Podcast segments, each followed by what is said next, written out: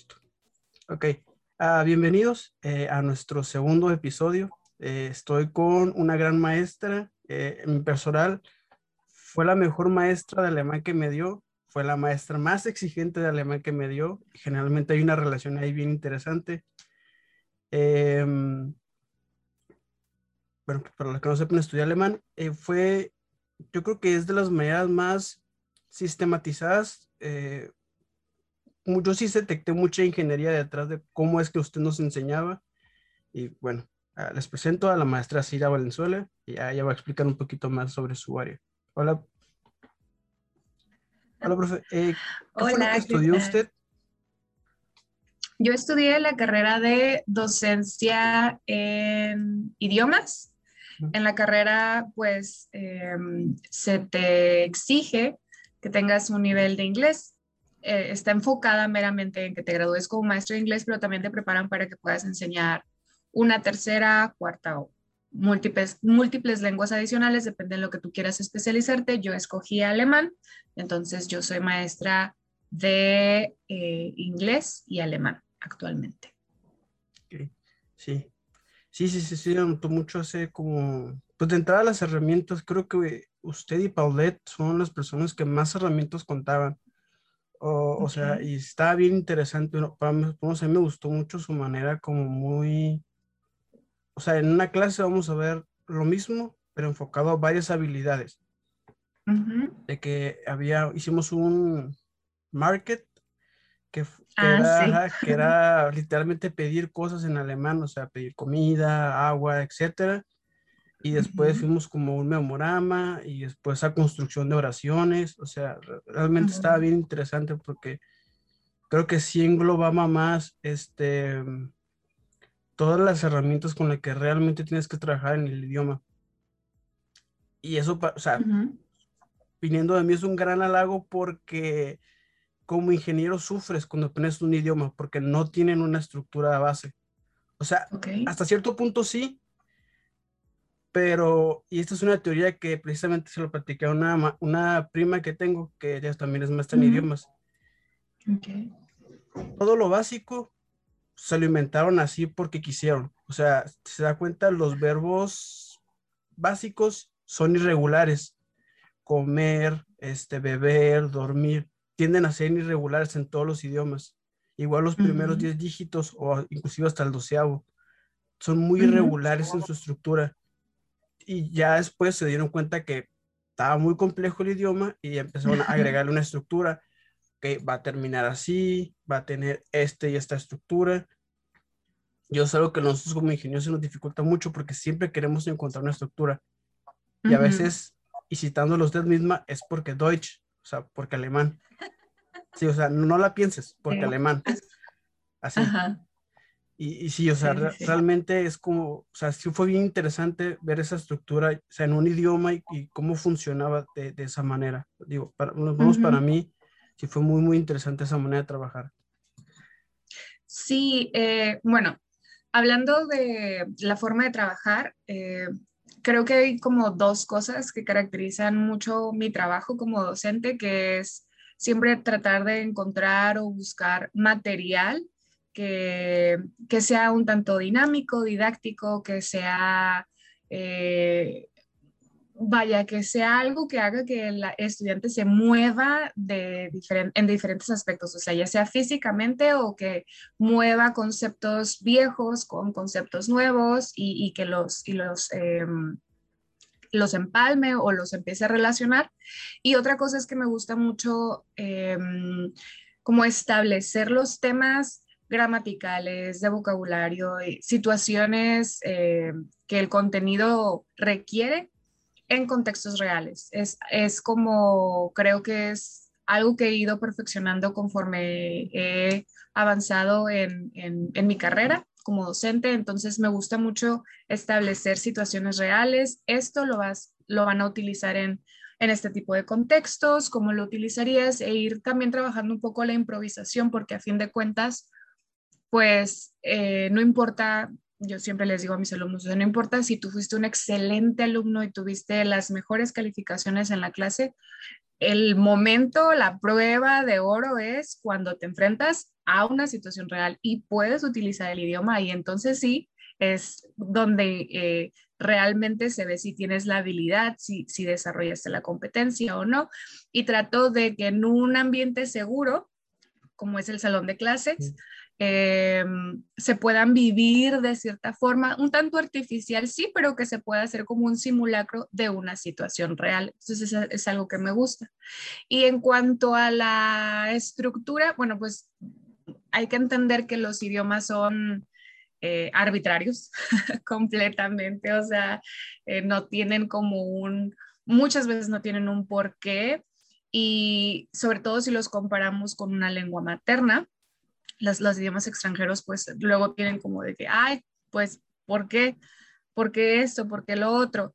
Y, y sí, de repente es un tanto frustrante para el aprendiente al principio como, ay, esto no tiene sentido en mí en mi perspectiva, en mi mundo que yo creé eh, con base en, mi lengua materna, pero esa es creo que también la bondad de aprender un nuevo idioma, que puedes abrir tu, tu, panorama y tu perspectiva de cómo funcionan las cosas, no solo hablando de una lengua, sino en general de cómo funciona la mente de las personas que hablan ese idioma, porque es completamente diferente. O sea, el hecho de que se acomoden distintas las, de distinta forma las palabras es, yo creo, una forma también en la que nosotros podemos vislumbrar tantito la forma en la que funciona la mente de, en este caso, los alemanes. Sí, este, y sí es bien diferente. Me pasó, pues pasa también cuando aprendes inglés. O sea, hay gente que, que se ríe, pero, o sea, en serio cambia tu personalidad cuando hablas un nuevo idioma. O sea, no, no es que nos sentamos gabachos ni alemanes, no. El idioma en sí tiene una carga cultural. Por ejemplo, para los que no, no lo sepan, eh, el alemán, el idioma alemán en sí premia mucho los formalismos porque su estructura es más fácil y es más amigable. El, los informalismos eh, tienden a ser más complicados porque no se premian tanto. Pues, es relativamente difícil en términos mexicanos realmente llegar al, al, informalismo con un alemán, porque, porque ellos son muy ritualistas, porque su cultura es, es, más, pues son, es más antigua, o sea, y pasa mucho con el japonés, pasa mucho con, ah, pues con, con, el inglés este, británico, o sea, son culturas muy antiguas, con muchos rituales, es más difícil llegar a, esos puntos este, informales. Y pues obviamente estos idiomas premian más los formalismos porque porque así es la cultura de ellos y, eso te permea de cierta manera. Si, si, alguna vez me escuchan hablar alemán, que no creo, se van a dar cuenta que muchas veces utilizo formalismos con personas con las que no utilizaría formalismos, pero es porque lo mismo. Premia más el alemán el formalismo porque la estructura es más sencilla. Muchas veces ni siquiera hay que conjugar la palabra. Y eso sí es una gran ventaja. Sí, eh, sí, sí, sí. De hecho, es algo que, que incluso lo vas trasladando a, tu lengua materna. Yo, por ejemplo, cuando empecé a, enseñar alemán, fue algo que vi transportarse a, mi lengua materna cuando me refería a mis alumnos. Yo, cuando empecé a hablar, a enseñar inglés, eso fue ya hace un buen tiempo, hace 10 años o incluso más, este, yo a todos mis alumnos les hablaba de tú. Y en mi mente eh, esto funcionaba como para tener cierta confianza, establecer como una, un, ambiente un tanto cómodo, eh, armónico entre, estudiantes y, maestros. Y después cuando empecé a, enseñar alemán, eh, hubo este cambio de empezar a hablarle a mis alumnos de usted incluso en, o sea, cuando estaba hablando con ellos en español y es algo que hasta ahora no, no puedo dejar, o sea, es, es algo que está como muy presente en mí eh, por esto mismo, ¿no? Porque tengo así como muy presente esto de la formalidad, del ritualismo, de mm, el respeto, la jerarquía y todo eso que va más allá de una estructura gramatical, como, como usted dice, Luis, es, es este, respeto por reglas, respeto por jerarquías, respeto por eh, la otra persona, tenerlo en cuenta, etcétera, etcétera. Sí, es, eh, es un paradigma muy interesante porque no solo involucra las, la, lexicografía o, el sistema lingüístico, sino que involucra todo un bagaje cultural. Entonces sí es bien, bien interesante eso. Sí, y bueno, ¿cómo llegó usted al alemán? Este, al alemán me refiero al idioma, no, no a una persona en particular. Este, sí, porque no recuerdo el nombre de este chico, hay un chico que también es graduado y creo que tiene un canal de YouTube, creo que es, no es un mexicano alemán, no me acuerdo cómo se llama su canal, que es, es este, y sacó un libro que me lo quise comprar, pero no llegué a esa oh, conferencia. Este, Arturo. Sí, Arturo nos, nos contaba su anécdota de cómo llegó al alemán, que pues dijo, o sea, que de hecho está muy gracioso y viene en su libro, eh, que él dice, no, pues, o sea, si, si, aprendía, si aprendía italiano, nada más lo hablan en Italia. O sea, y no, es, no es como que un idioma que realmente me vaya a funcionar para algo que no sea en Italia. Si me voy a japonés, me voy con personas que huelen raro, quizás, este, que quizás ahí tengan una cultura ahí medio extraña, yo para los parámetros de ese entonces. Y pues se dio cuenta que el alemán pues se habla en Alemania, Liechtenstein, eh, Suiza, Austria, Bélgica y muchos otros lugares que no recuerdo su nombre. Esa fue para él su manera de, cómo llegó al, al, alemán. ¿Cuál, ¿Cuál sería la de usted? La mía es un tanto cursi, siempre les comento a mis alumnos que es un tanto cursi porque, pues, como comentaba, eh, durante la carrera te, exigen, es como un requisito de graduación y de titulación que tú tengas un eh, tercer idioma. Entonces yo no estaba segura y para ese entonces eh, el francés estaba muy de moda muy, muy de moda, pero la verdad es que no me convencía. Y siempre hay como estos estereotipos de, eh, que mencionaba usted que, que, tal vez este Arturo eh, tuvo, como, ah, es que los japoneses son luego medio raros, son medio tacos, el italiano está como muy sencillo, muy simplón, no le hay mucho uso. Y había como mucho, mucho auge en el francés, pero a mí la verdad no me llamaba la atención.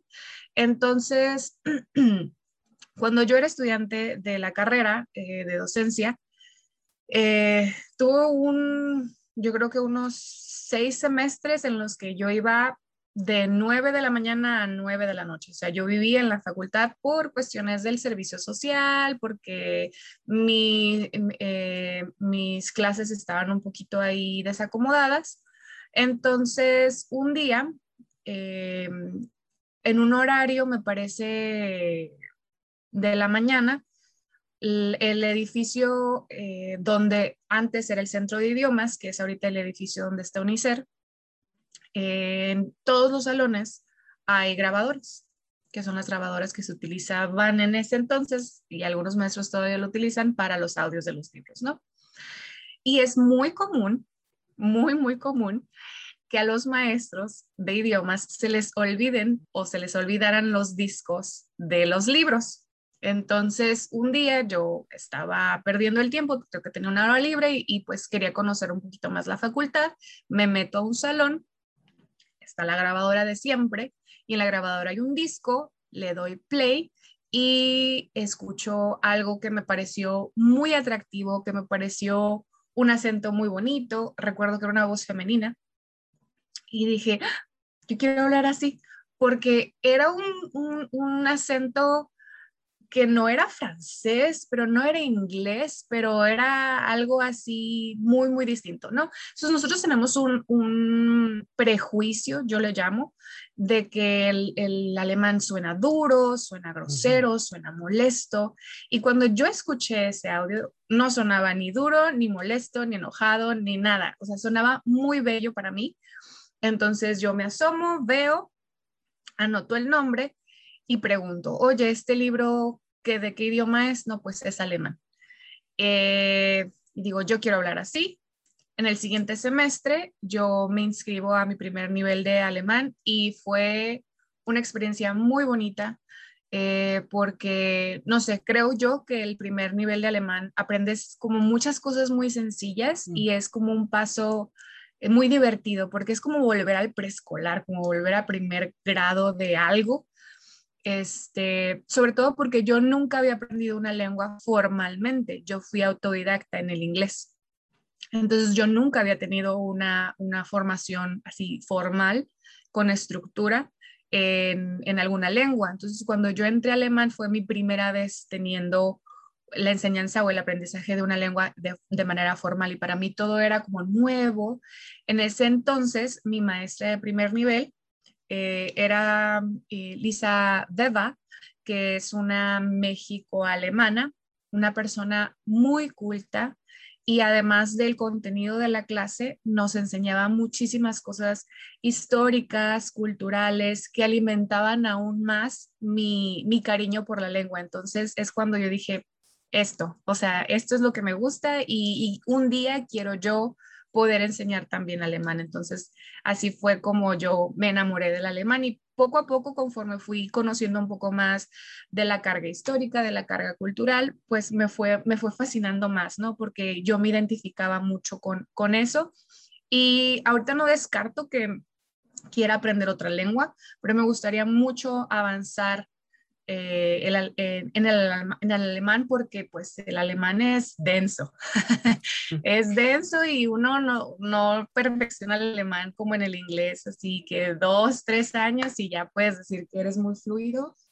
No, hay que trabajarle un poquito más, entonces me gustaría trabajar un poquito más en, en mi nivel de alemán y ya después intentar una que sería mi cuarta lengua. Mm, sí, sí, es, denso. Eh, para el que quiera aprender alemán, que la verdad es un idioma que yo recomiendo mucho. Sobre todo si vas, si estudias ciencias, lo recomiendo mucho porque el español y el inglés tienden a ser muy imprecisos con respecto a las acciones y con respecto a los verbos. Pasa que tenemos falsos sinónimos. ¿Cognados? Que, ah, falsos, bueno, sí, cognados, pero también falsos sinónimos dentro del mismo idioma. Ah, algo que pasa mucho, por ejemplo, en mi carrera, sobre todo en el laboratorio, tenemos prohibido utilizar la palabra echar. Está vetada. No, no, se debe decir echar. Eh, honestamente nunca entendí bien la implicación, creo que más bien es algo cultural de la, del encargado del laboratorio. Okay. Pero el término correcto es agregar. Agregar el reactivo, agregar la solución, agregar la muestra, agregar, echar está prohibido. Eh, pero, pues sí, sí hay sinónimos que no son tan precisos con lo que queremos. Y en el alemán hay una palabra para lo que sea que estés pensando. O sea, o sea, no es broma. Si tú crees que estás inventando una palabra en alemán, ya hay una palabra para eso y te hace 200 años. O sea, es, es, bien impresionante lo precisos que son los alemanes. O sea, inclusive creo que hay puestos de trabajo que ya no existen, que eran así súper precisos de sí. el señor que revisa la carne a las 4 de la tarde hay una palabra nada más para ese señor que revisa carne a las 4 de la tarde. O sea, está, está muy impresionante. Y, la verdad, en, en, ciencias aprecias mucho eso porque en las instrucciones, sobre todo en las bitácoras, que es algo que aprendemos de mala gana hacer, este, es muy importante que no haya redundancias porque un químico mal agregado a tu sustancia, si te va bien, nada más echas a perder el experimento. Pero si, okay. te, si te va mal, matas gente. Oh. Entonces, sí, o sea, un, un, reactivo equivocado y haces una nube de gas venenoso porque no tiene idea de lo fácil que es hacer nubes de gas venenosos. Este, y ya, o sea, y así por, por, una mala palabra, por, por algo que no uh -huh. diste entender correctamente. Uh -huh. Entonces, el alemán ayuda mucho a eso, pues, a que es bien específico. Sí. Es por eso que, no recuerdo, en, en, no, no recuerdo si fue en, en las redes sociales de, del Guten Institut o fue en otra escuela de alemán que, que miraba una lista como de que, ah, si quieres hablar de negocios, inglés. Es, el, es como más sociable y más amigable uh -huh. para hablar de negocios. Uh -huh. Si quieres hablar de ciencias, eh, el alemán, porque es preciso, directo, va al punto. Si quieres uh -huh. hablar este, más socialmente, el español, porque es muy rico y es muy fluido y lo demás. Si quieres enamorarte, pues el francés. Si, si quieres cocinar, aquí queremos amarrar. Este, pues el italiano y cosas así. O sea, cada, cada idioma tiene como que su raíz madre en base a qué fue construido. Entonces, para uh -huh. el que quiere estudiar ciencias, yo siempre recomiendo el alemán porque es muy preciso y de hecho es algo que te tienes que acostumbrar a ser preciso con tus tus instrucciones o incluso con las órdenes que das, pues hay que ser preciso.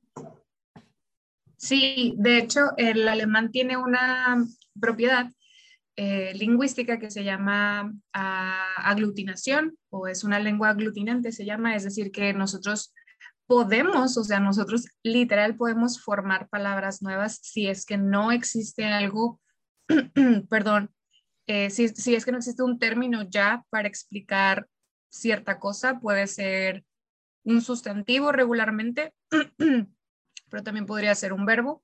Eh, entonces, por ejemplo, está el Wertschmerzen, que es este sentimiento de tristeza o de dolor que te da al ver la situación mundial, llámese ambientalmente, llámese geopolíticamente, culturalmente. O sea, Weltschmerzen es una palabra con una carga este, bien, bien, bien pesada, pero que explica muchas cosas y esa palabra no existe. O sea, es una sola palabra que puede explicar sentimientos que tal vez alguien haya sentido en otra, en, o sea, alguien que no hable el alemán, pero aún así lo podemos expresar. Entonces es por eso que se dice, ah, si no sabes cómo se, si no hay una palabra en tu idioma, probablemente en el alemán hay una palabra y es por eso, porque tenemos esa propiedad de, de, de que es un idioma aglutinante. Entonces juntamos términos, regularmente sustantivos, y podemos crear esta nueva palabra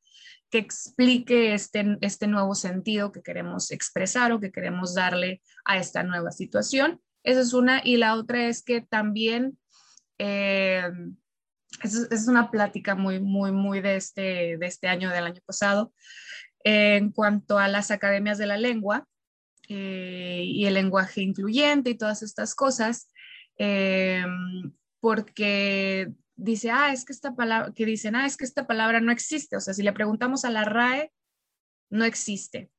Y creo que aquí se nos olvida que las academias de la lengua no son prescriptivas, sino descriptivas. ¿Qué quiere decir?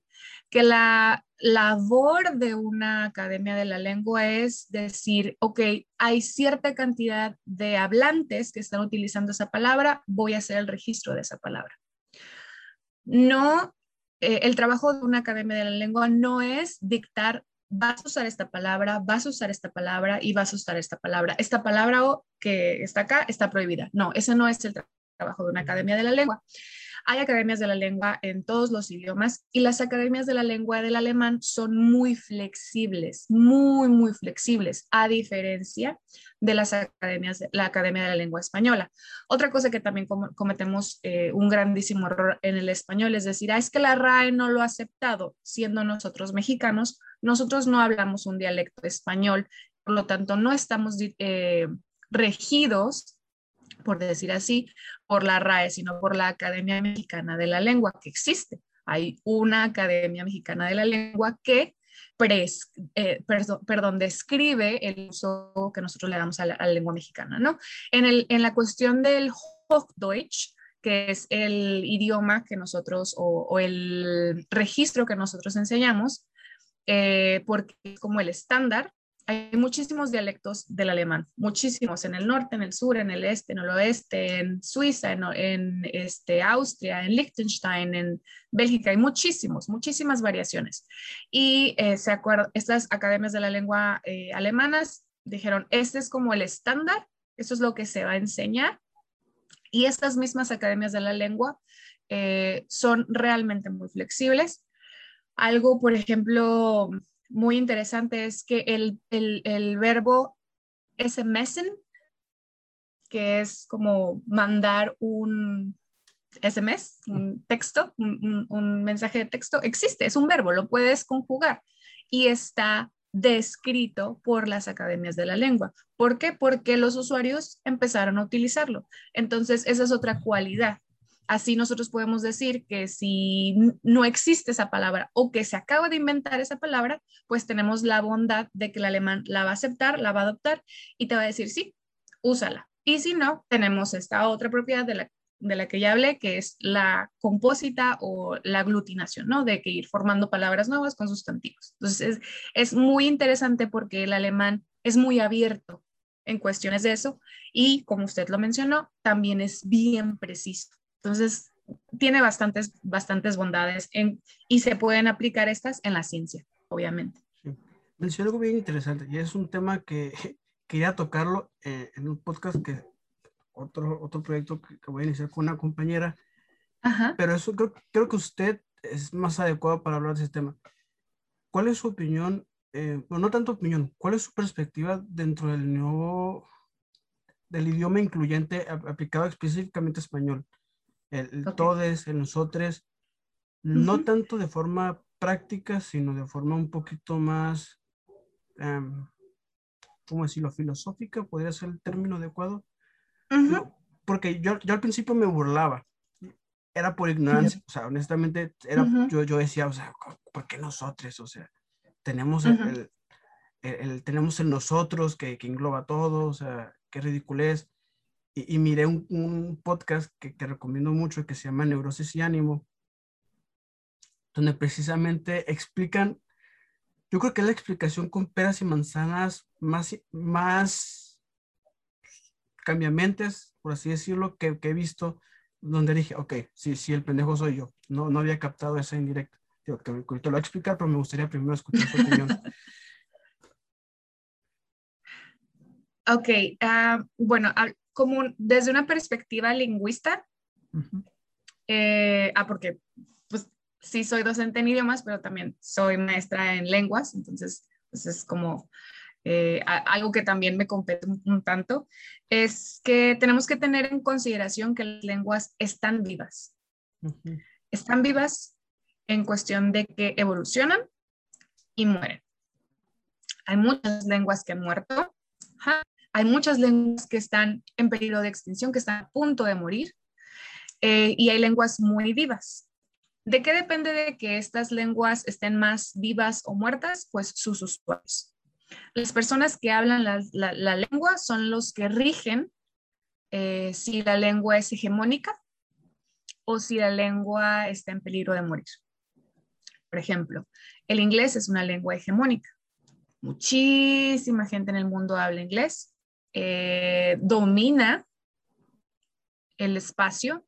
Incluso hay países donde originalmente no hubo una colonia inglesa y uh, se utiliza el inglés como lengua eh, oficial, porque muchas veces eh, depende de la legislación de, del país, ¿no? Puede, puede, nombrarse lengua oficial, lengua nacional o, o, simplemente ser la lengua que más se utiliza, ¿no? Entonces, tenemos que comprender que el hecho de que una lengua sea hegemónica es porque tiene una carga geopolítica pesada. El inglés tiene una carga geopolítica pesada porque implica que en Estados Unidos se habla inglés y tiene mucho peso en la economía mundial, al igual que en el Reino Unido, etcétera, etcétera, ¿no? Eh, un ejemplo es, por ejemplo, eh, un ejemplo, por ejemplo, un ejemplo es el alemán, que se está volviendo una lengua hegemónica que durante un tiempo hubo cierto sesgo para la cultura alemana, por todas estas cuestiones de la Segunda Guerra Mundial, la, la, la. Ahora ya ese sesgo ha cambiado, ha disminuido, podríamos decir, y está volviendo muy atractivo porque Alemania es, vaya, esta maquinaria económica que está jalando la Unión Europea y eso hace que mucha gente quiera migrar a Alemania o que quiera migrar a un país germanoparlante tenemos el otro lado de la moneda, que es eh, las lenguas originarias. Por ejemplo, aquí en Baja California tenemos eh, o Cochimí o Pai Pai, donde tenemos dos hablantes. ¿Sí? Entonces, ¿por qué estas, e, evidentemente estas lenguas están en peligro de morir? ¿No? ¿Por qué? Porque ya no hay hablantes. Entonces, a esto es a lo que yo me refiero con las lenguas están vivas y se rigen por eh, los hablantes. Ya establecida esta idea, las lenguas están en constante evolución, constante, constante. Pero como nosotros lo vemos en, lo estamos viviendo en tiempo real, por decirlo así, tal vez esta evolución no es tan obvia para nosotros.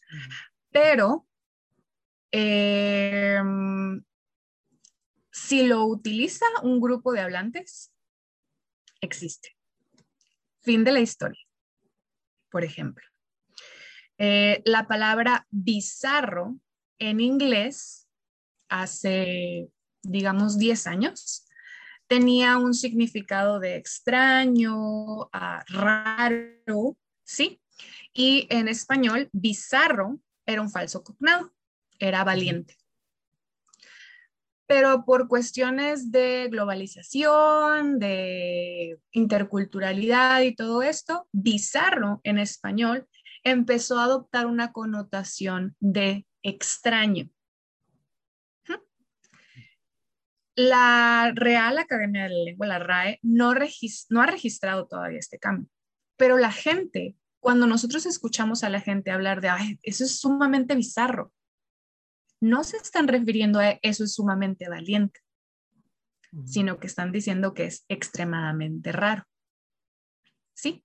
Hubo una evolución entre lo que se suponía que era el significado hace 10 años a el significado que tenemos el día de hoy.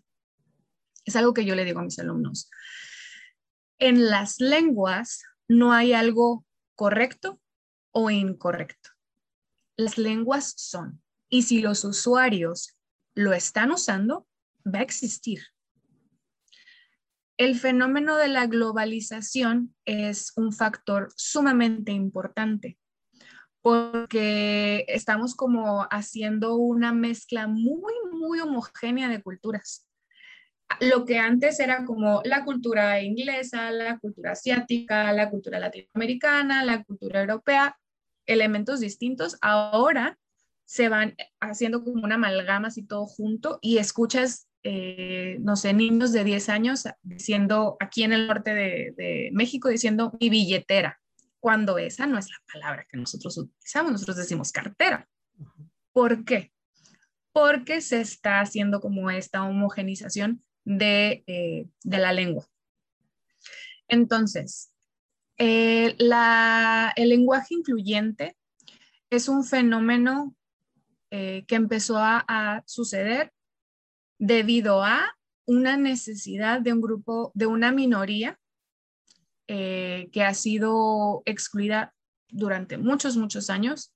Ya yo estaría hablando de cosas socioculturales que no me competen tanto, pero pues la verdad es que las personas no binarias existen y han existido, hay, registros históricos de, las personas no binarias. Incluso aquí en México tenemos eh, la, eh, el registro de los, de los mushes, ajá, exacto. Entonces, un tercer género no es, no es femenino, no es masculino y existe y no existe de 10 años atrás o de 100 años atrás, no. Es una cultura que ha existido mm, desde hace muchísimos años, muchísimos años. No la inventó Instagram, no la inventó Twitter, no la, no la inventó Facebook y ahí ha estado, ahí ha estado.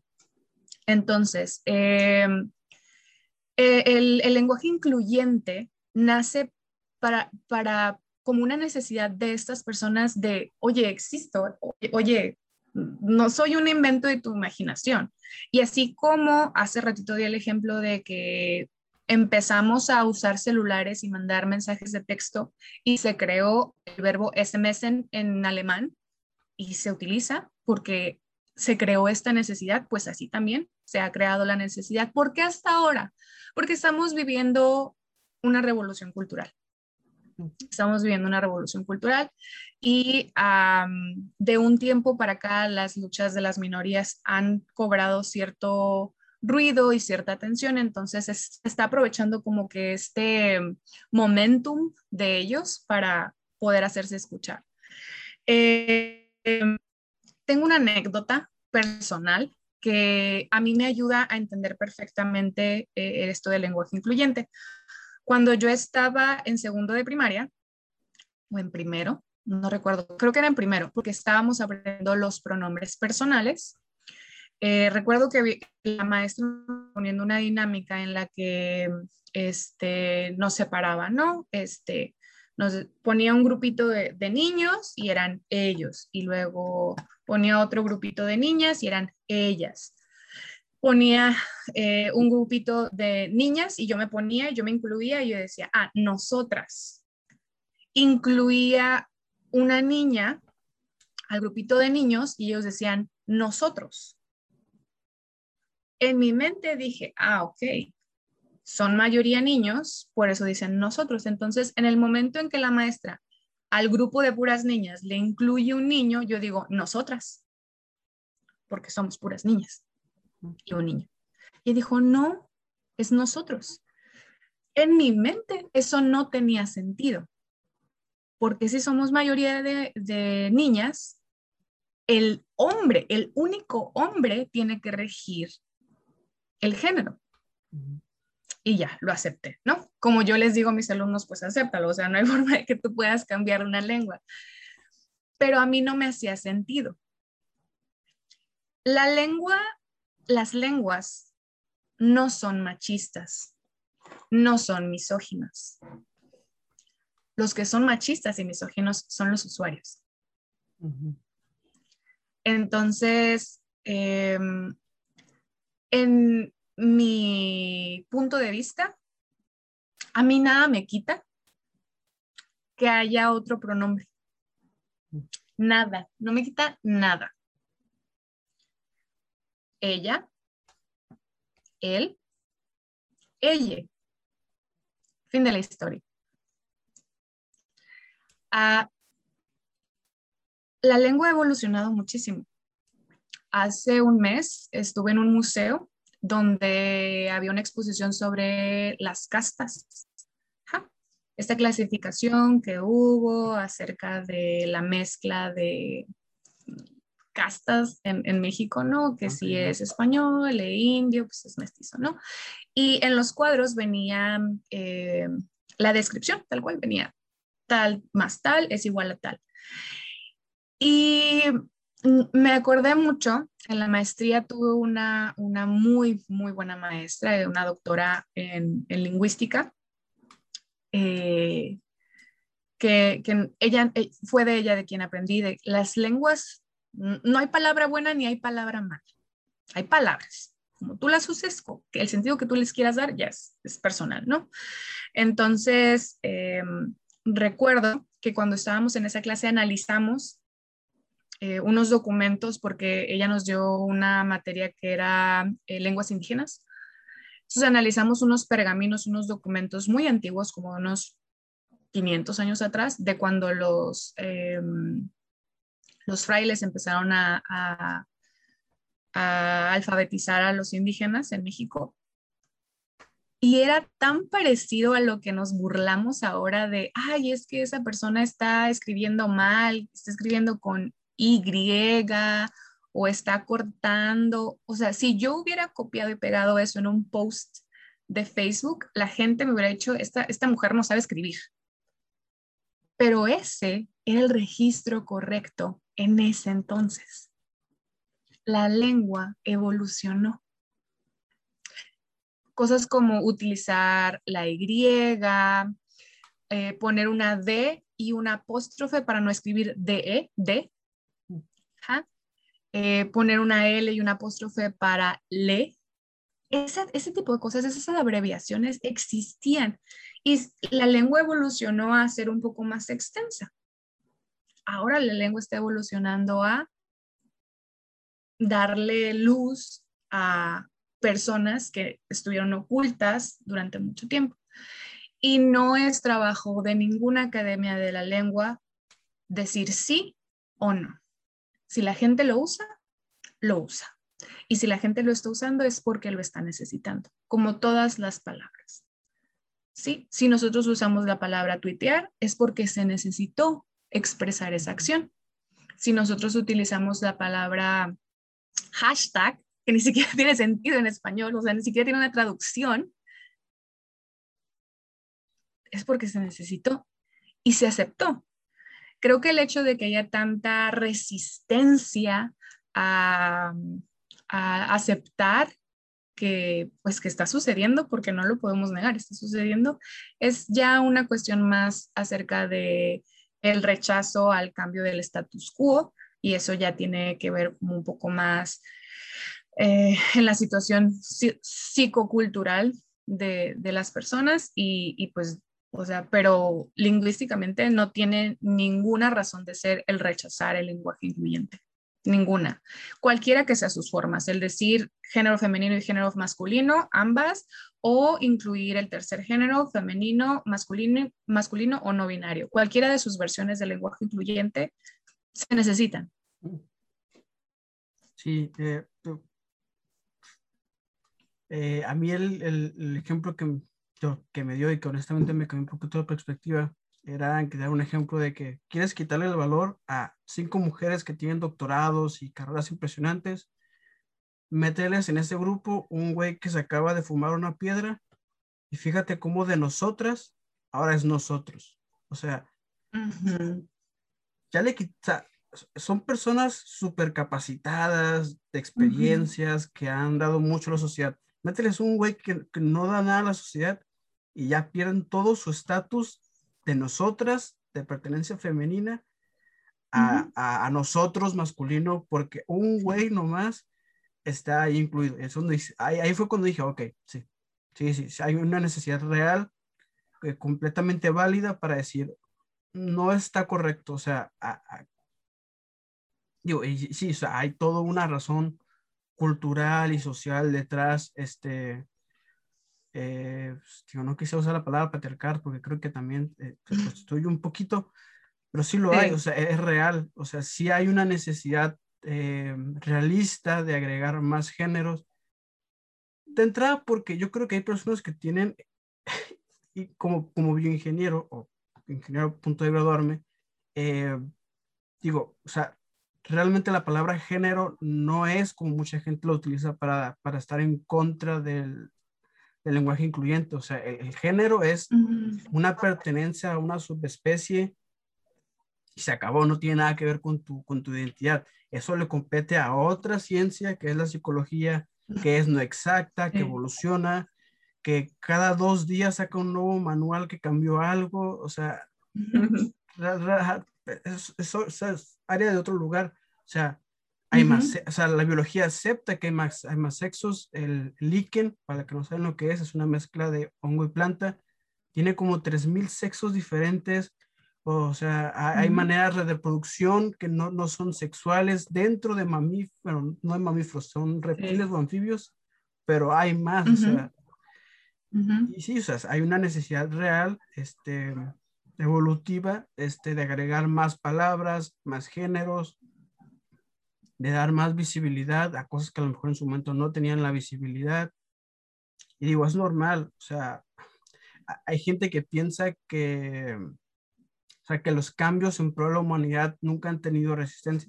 O sea, la Declaración Universal del Hombre, que, que después fue Declaración eh, de los Derechos Humanos, o sea, era del hombre porque literal, nada más incluía a los hombres. Una mujer dijo, oigan, y si hacemos la declaración de la mujer, la cuelgan, o sea, literalmente la cuelgan. Entonces, o sea, es, normal que, hay, que haya cierto tipo de, de resistencia. Digo, es, digo, es normal y es natural, o sea, porque si aceptamos también cada cambio, este, pues estaría muy, estaríamos en, en algún punto anarcaico pero digo, o sea, sí, sí, sí creo que va a haber eh, un nuevo lenguaje incluyente. O sea, en cinco años lo veo a la RAI y a la, a la Academia Mexicana, o sea, aceptando el lenguaje incluyente. Veo los libros de texto agregando el nuevo lenguaje porque es una necesidad realista. O sea, hay personas que no se identifican con hombre y mujer. Es absurdo que, que nomás porque hay un hombre ahora son, son masculinos todos. O sea, hay, hay razones reales y los, ay, es cierto, los, los idiomas han ido evolucionando. Si han leído un libro, una vez quise leer un texto antiguo en español, pero fue en el momento donde no había puntos, no había comas y no había espacios. Ah, sí. Eh, o sea, es una cosa que tú dices, o sea, parece contraintuitiva, pero es que el idioma ha evolucionado hacia más sencillo, más completo, más estructurado. Pues, inclusive dentro de las nuevas áreas este, estamos agregando palabras, eh, inteligencia artificial, que de hecho es una palabra que hay a un guioncito en medio. Eh, entre más vamos aprendiendo, más va a ir evolucionando nuestro idioma. O sea, más palabras se van a ir agregando, más palabras se van a ir desapareciendo. Es normal. Eh, ya, es todo lo que quería decir ese tema. Pero sí, o sea, va, pues, o sea, con el solo hecho, este año, este año y el año pasado agregamos una palabra a nuestro repertorio que es COVID, Ajá. que no existía, no existía y lo adoptamos. ¿Por qué? Porque había esta necesidad de expresar esta situación mundial que estaba en todas partes.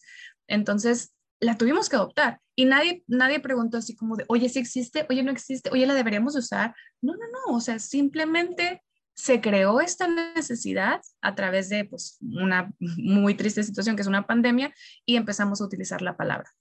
Sí. Fin de la historia. Así es como funcionan las lenguas. Igual en ciencias, o sea, realmente hubo un punto donde la palabra pandemia no expresaba el, lío en el que estábamos metidos y se pensaba en incluir otra palabra que expresara bien el lío en el que nos habíamos metido.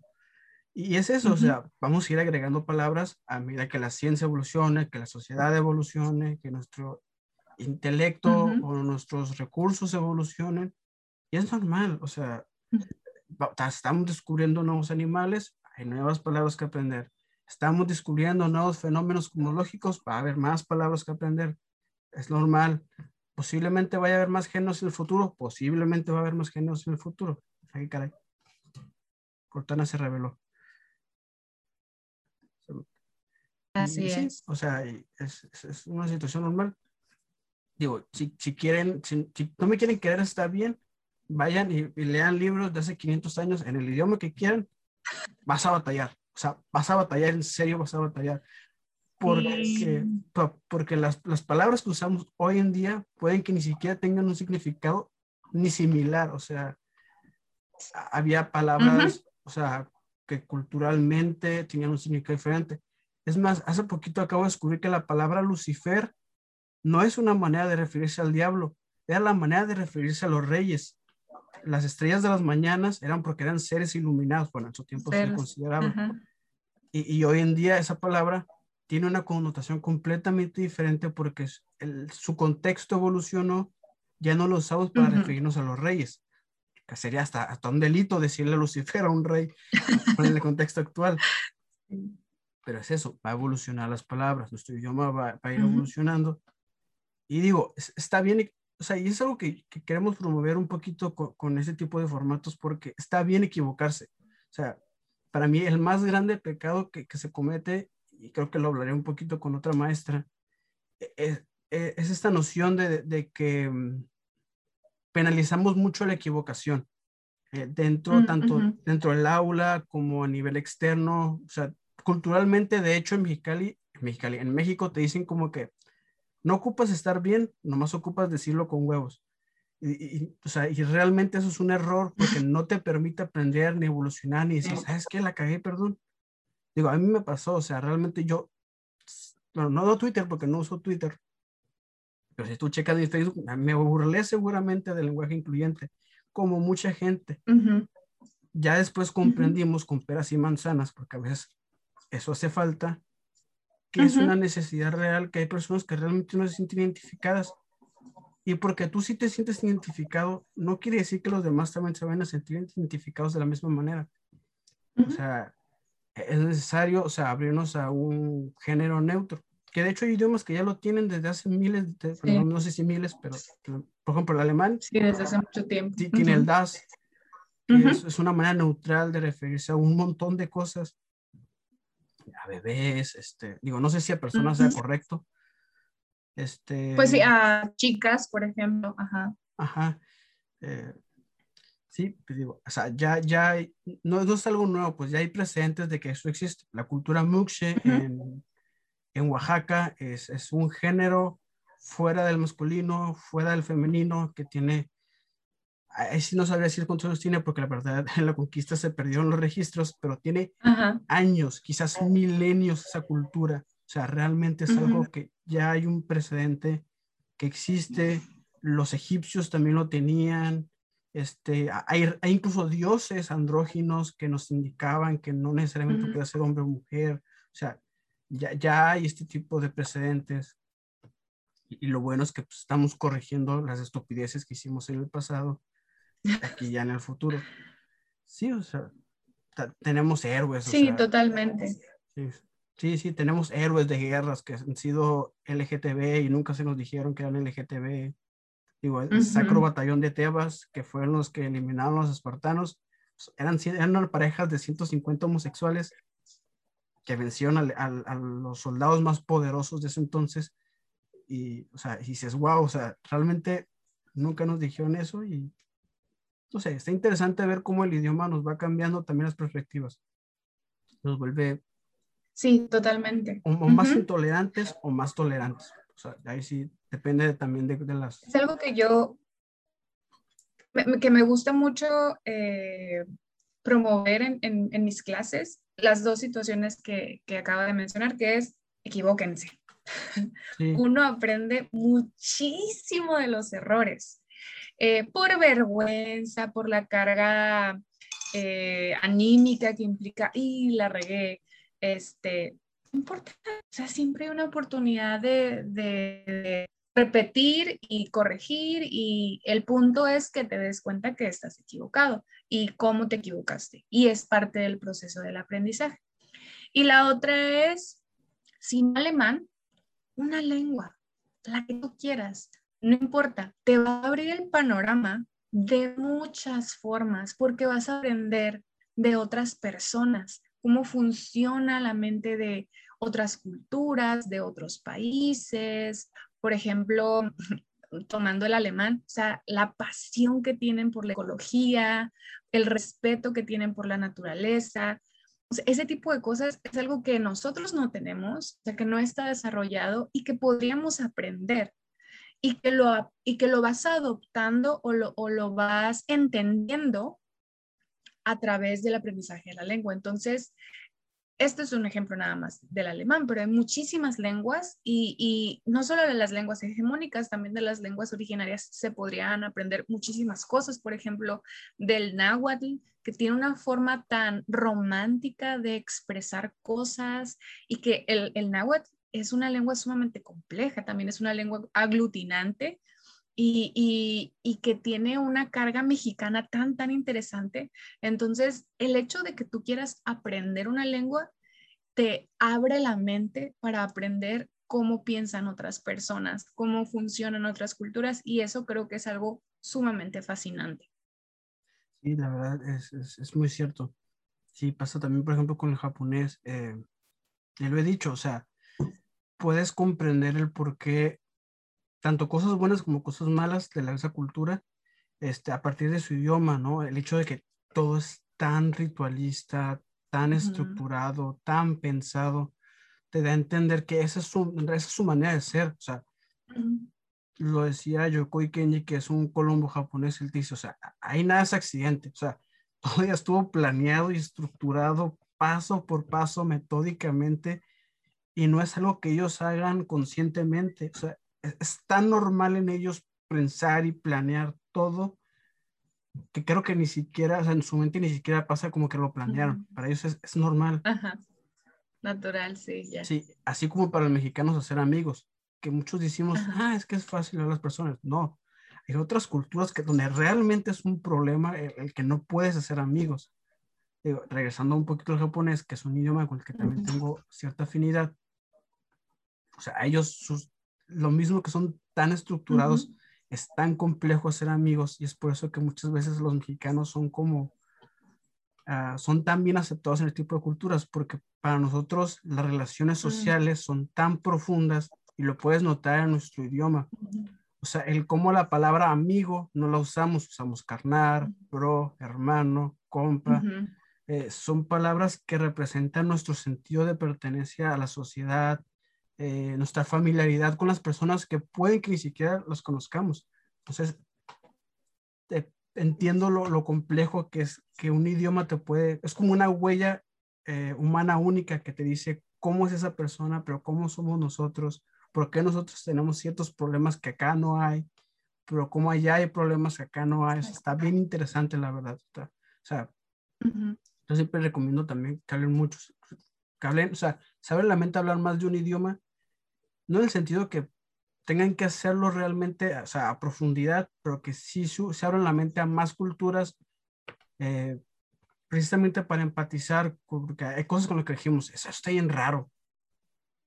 Pasa como con, con el nombre Mohammed. Aquí en México ese nombre suena rarísimo, pero resulta ser que es el nombre más popular del planeta. Sí. O, sea, está bien loco. O sea, alguien aquí Mohammed resalta mucho. Pero en el resto del mundo es, el nombre más popular del planeta. Y pues no resalta nada porque es el nombre más popular del planeta.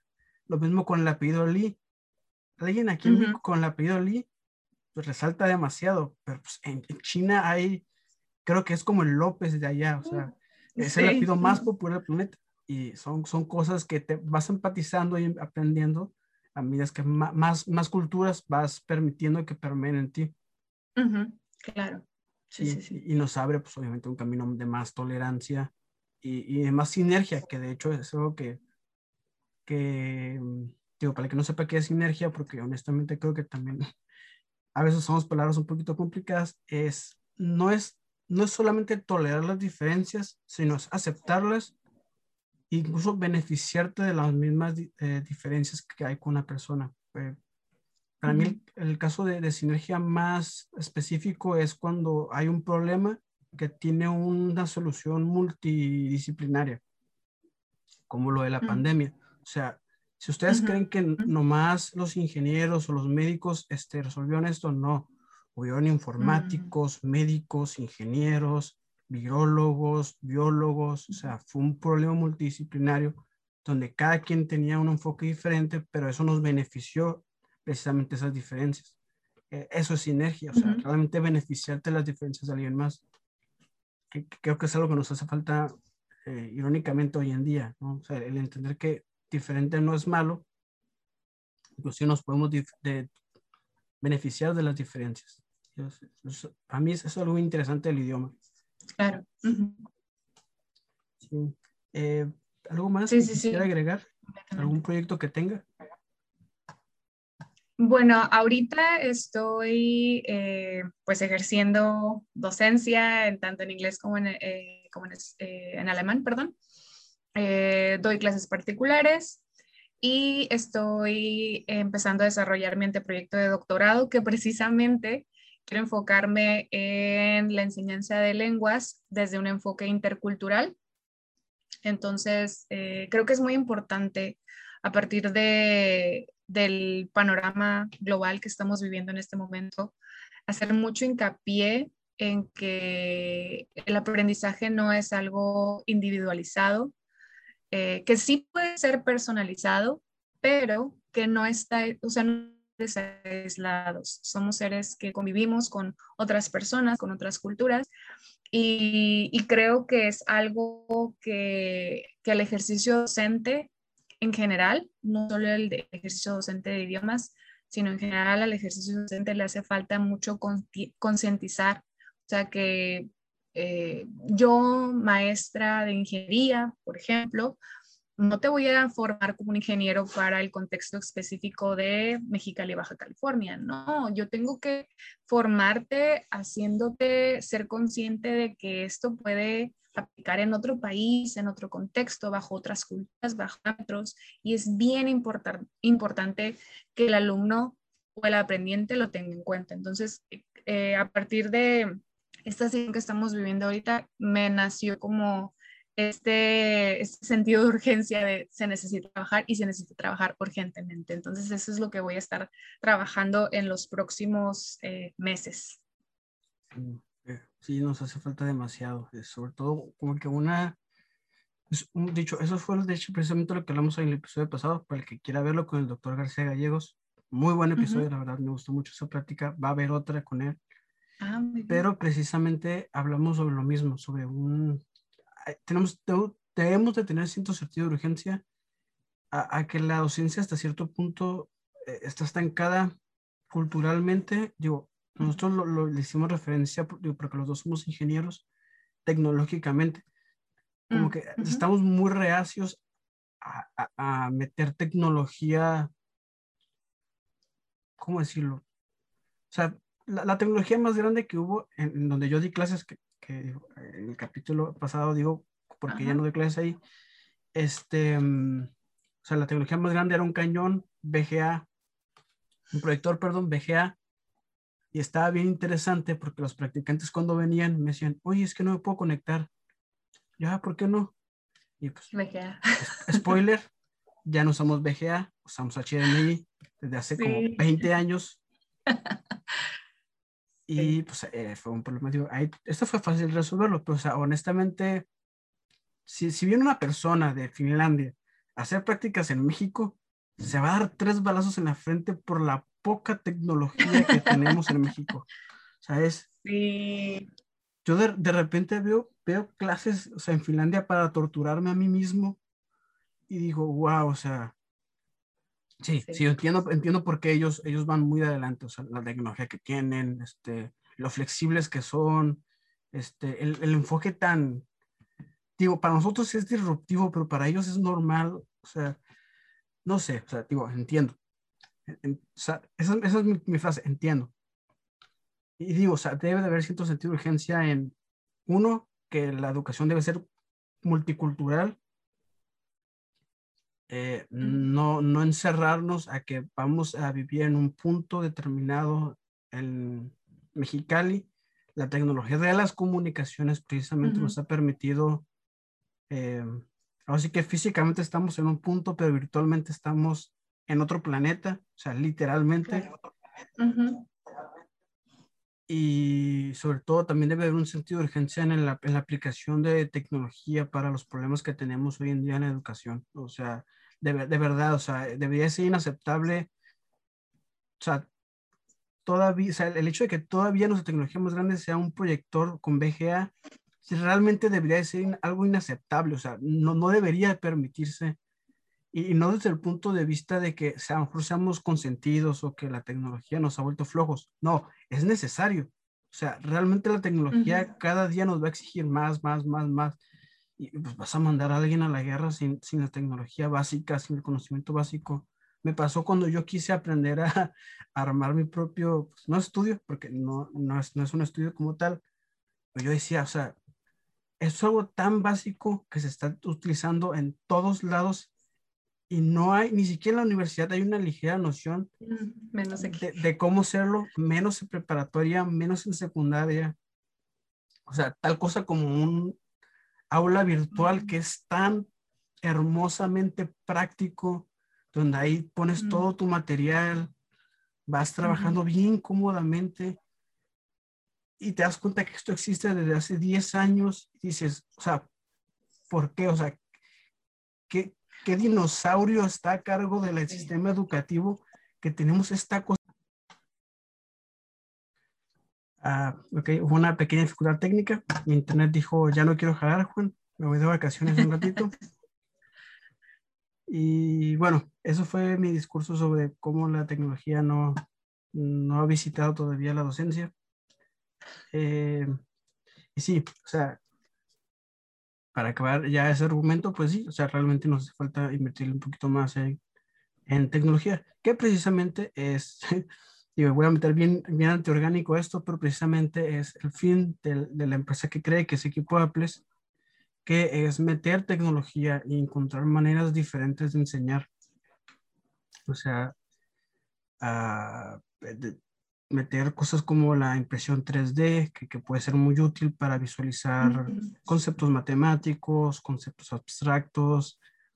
Eh, realmente meter más este, programas de computadoras, simuladores, eh, la realidad virtual, que creo que por lo menos no he escuchado de algún proyecto, creo que ni siquiera en Estados Unidos he escuchado que estén pensando meter la realidad virtual como una herramienta de enseñanza, que sería súper interesante.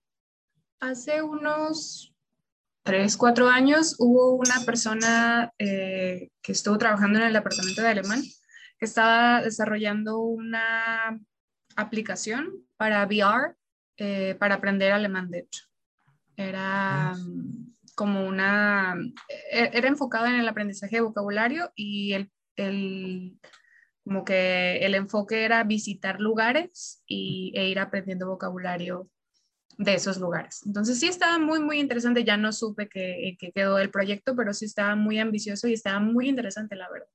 Sí, es que hay proyectos, la verdad, bastante buenos. Eh, yo desafortunadamente no tienen el apoyo que deberían de tener ese tipo de proyectos. La verdad es que yo también he escuchado de algunos muy buenos,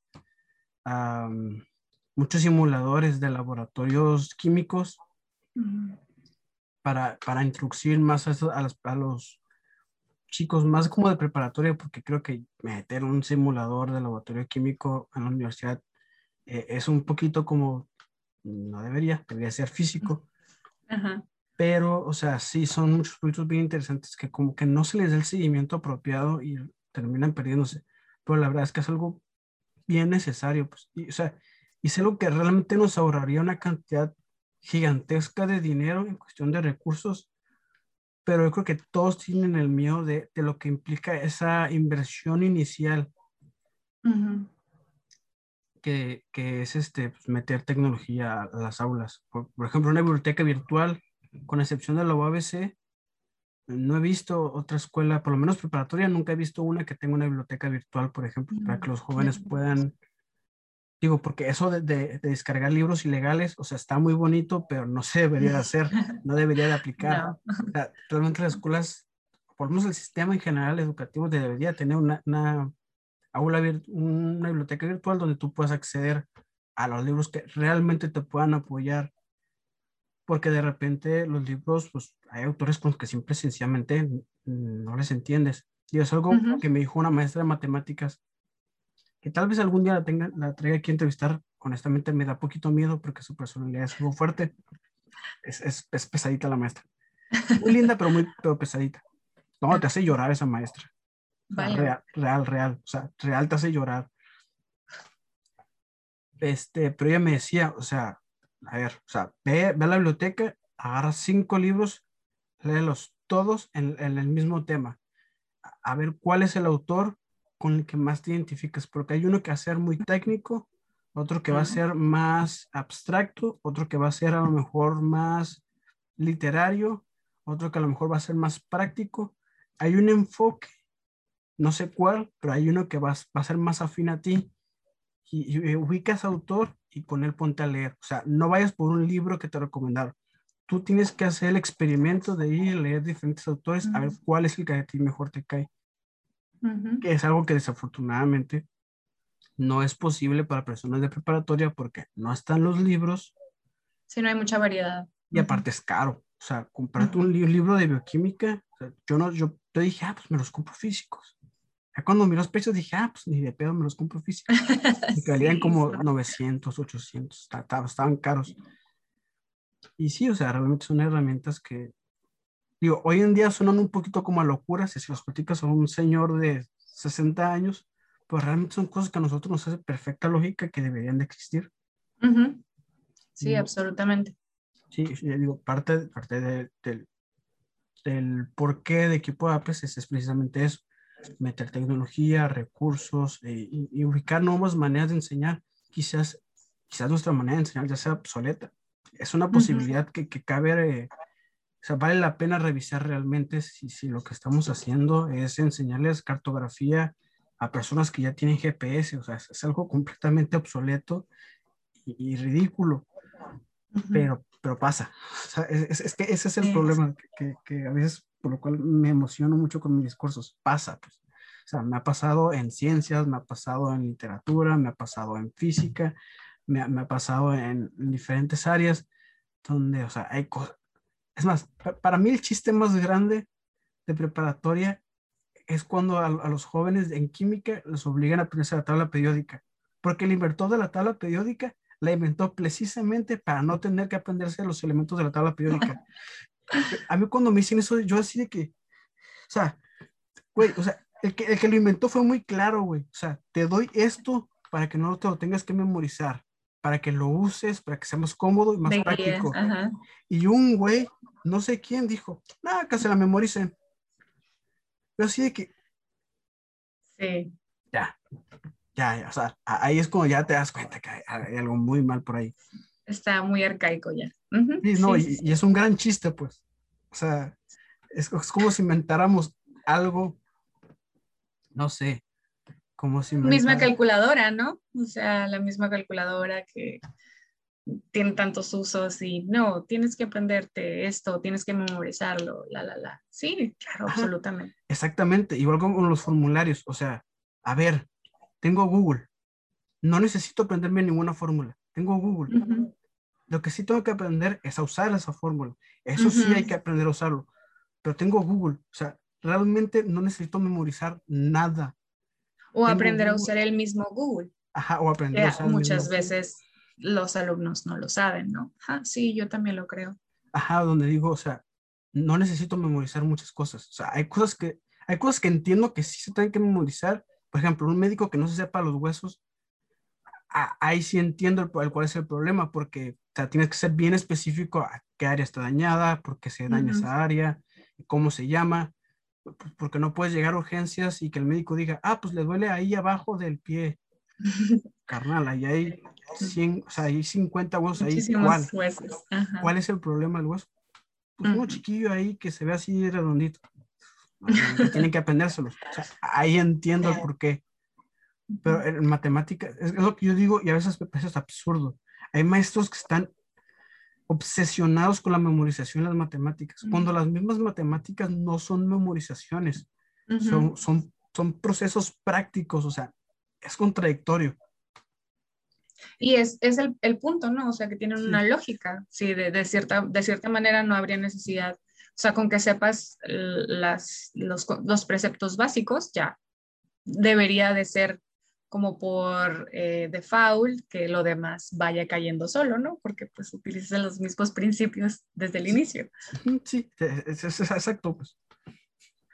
Sí, ah, creo yo que eh, en cuestión de esto de que está pasando en la docencia, tiene que ver con, mucho con el cambio de generación, como el cambio de idiosincrasia, ¿no? Que qué es lo que sí se debería, debería de memorizar, qué es lo que no se debería de memorizar, el, el, la abrumadora cantidad de tecnología que tenemos a nuestro alcance y la poca capacitación que se le da a los docentes para poder utilizar esa tecnología, eh, que por ejemplo para mí fue muchísimo más obvio ahora que estuvimos con las clases a distancia, era, ah, no sé usar una computadora.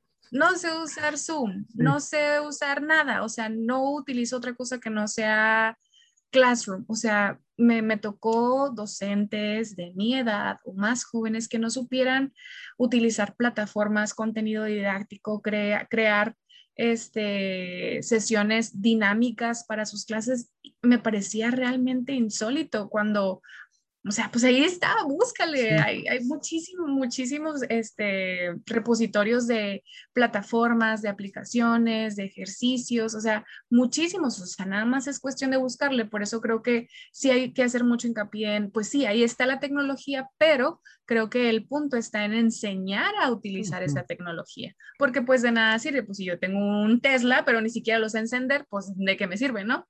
Entonces, sí, sí creo que es eso, o sea, que ya tenemos muchísima tecnología a nuestro, a nuestro alcance y alguna es incluso gratuita o de cierta forma accesible, pero no la sabemos utilizar o no sabemos cómo buscarle.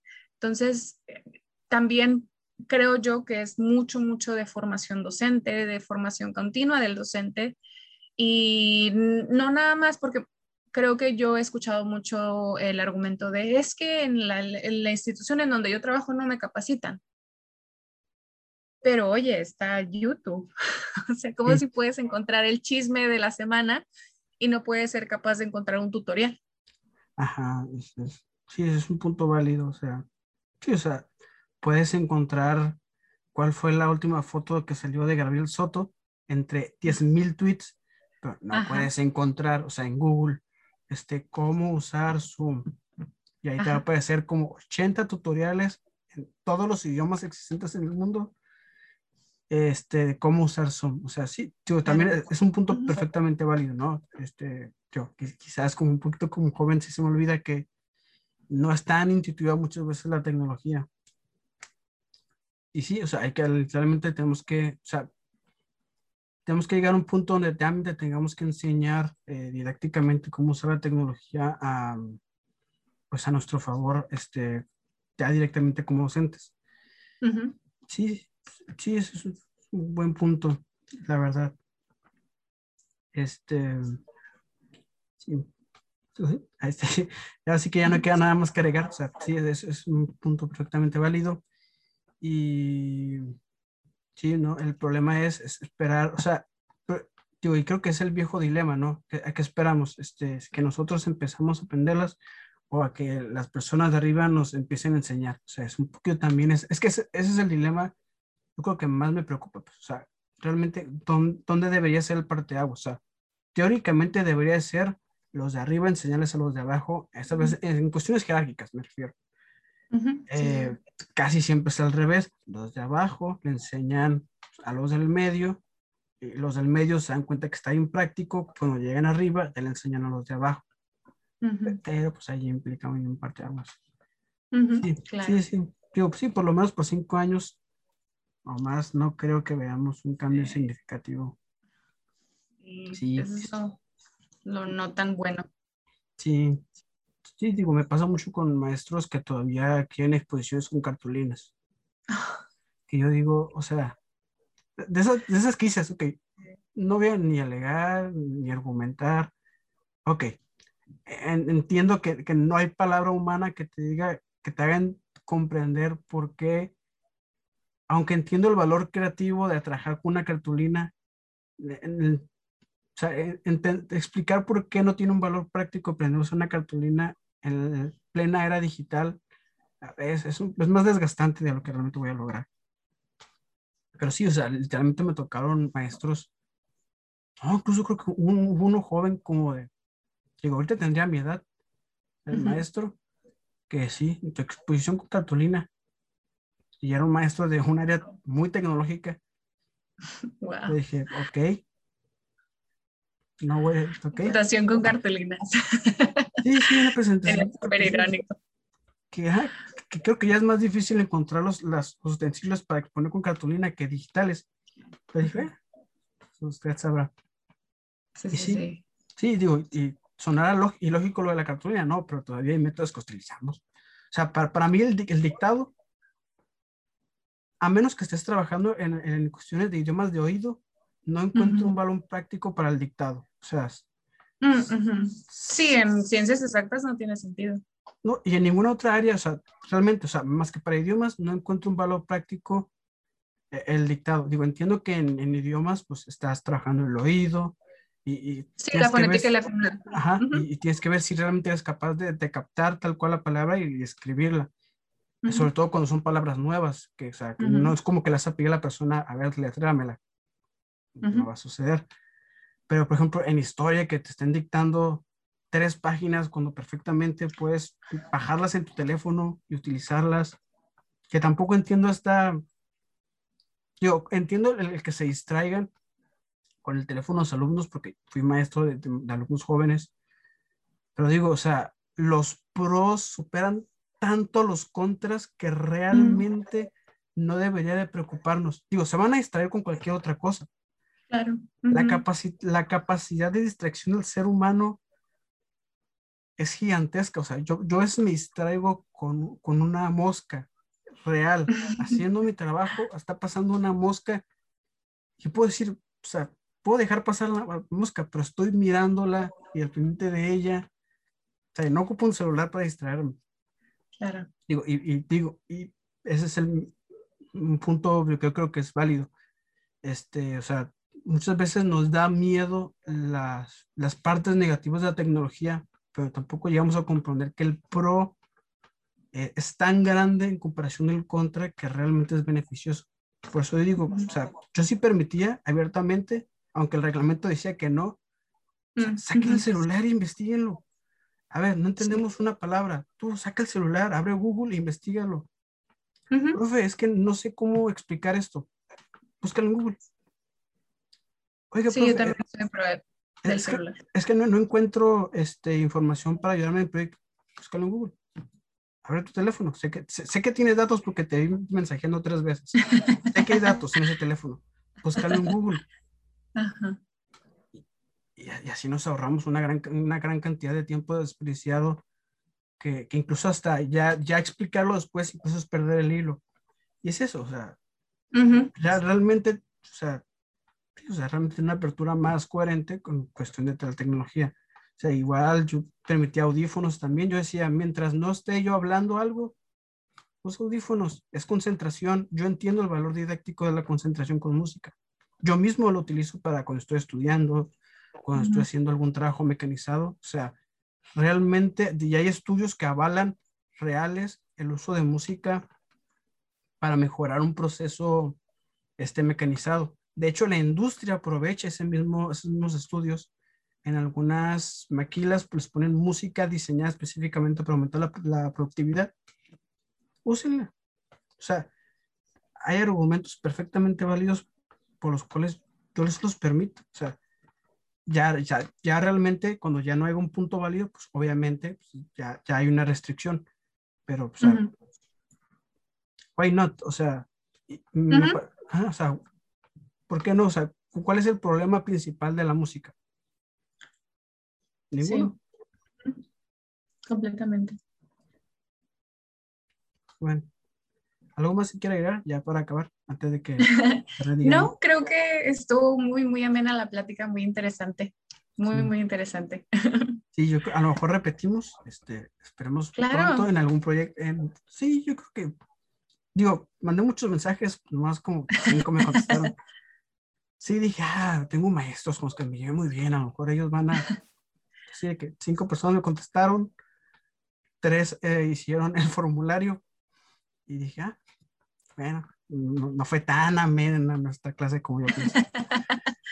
no, sí, eh, claro que sí. Cuando sea necesario, cuando me vuelvan, me vuelva a invitar. Sí, no, yo encantado, la verdad. Eh, insisto, su clase para mí fue de esas clases amor-odio que después te das cuenta. No, y es que, y es algo que quiero decir, o sea, realmente, y sobre todo si alguna persona joven me está viendo, al maestro que más odies es el que más, más vas a amar. Porque te vas a dar cuenta de la cantidad de cosas impresionantes que aprendiste en su clase. A esa misma maestra a la que le digo que, que nos hacía llorar. O sea, realmente en clase la aborreces con una pasión suprema porque grita, y no dice, aunque no dice groserías, tiene estas palabras maternales que te hacen sufrir internamente y odiarte como ser humano. Oh, Pero después cuando me, porque ella me dio eh, álgebra, álgebra lineal y cálculo integral. Y cuando me tocó trabajar con otras personas, eh, haciendo igual, haciendo cálculos de integrales y lo demás, realmente eso, el trabajo de mis compañeros era una porquería. O sea, realmente, o sea, todo desorganizado.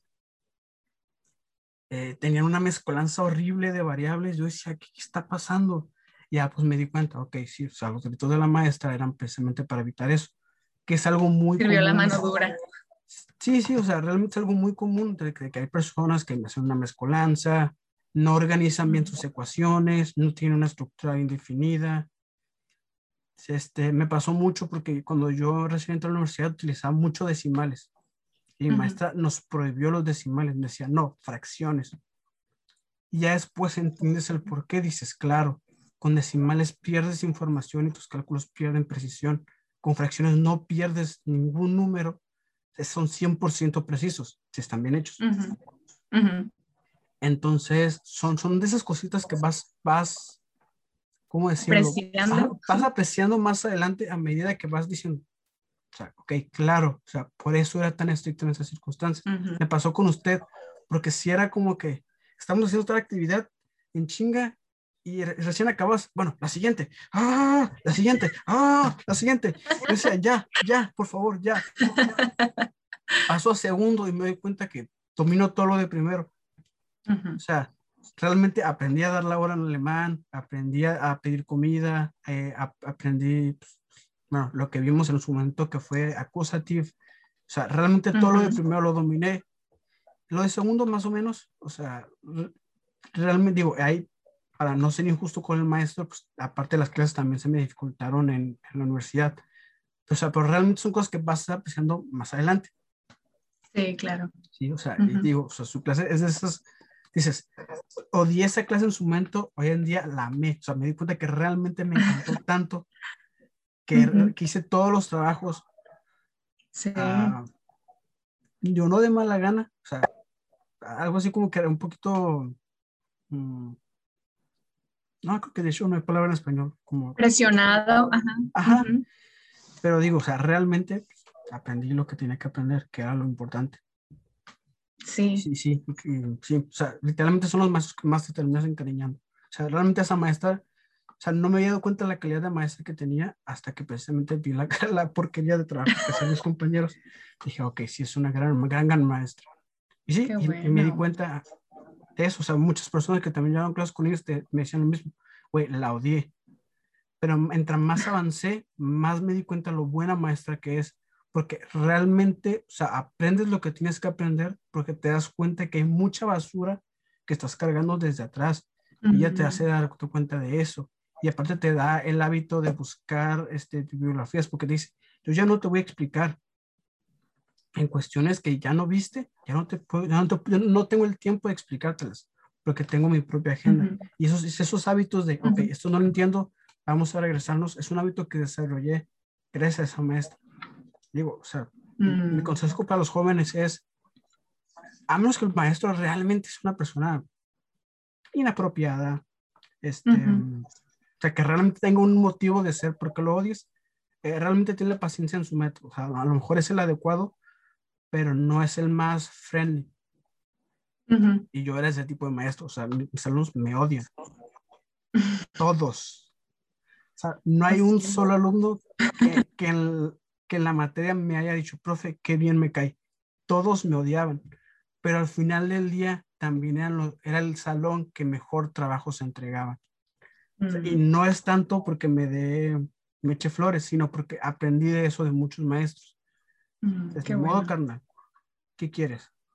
Que te amen. Así es la vida.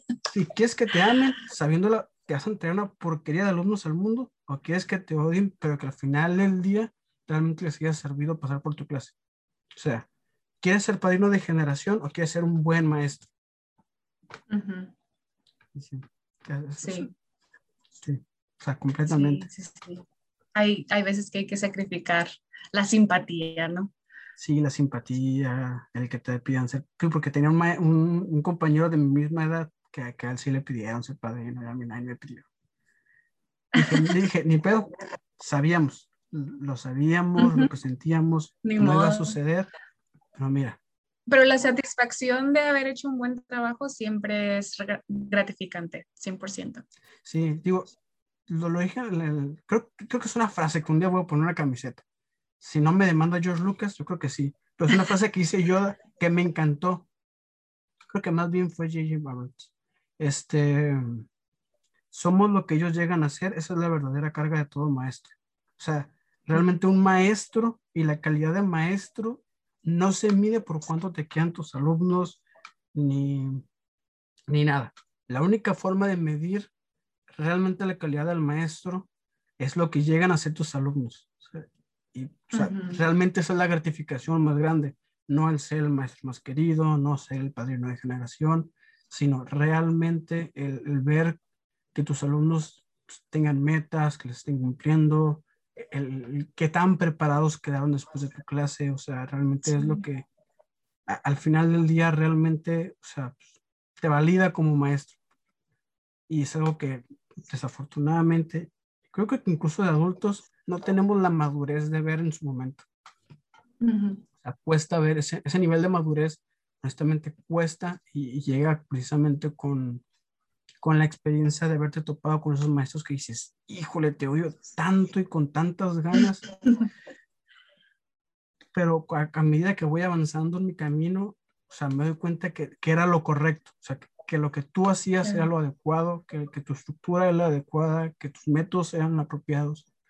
O sea, y, y sí, o sea, sí, o sea, realmente es un, es un camino frío y solitario, pero muy gratificante.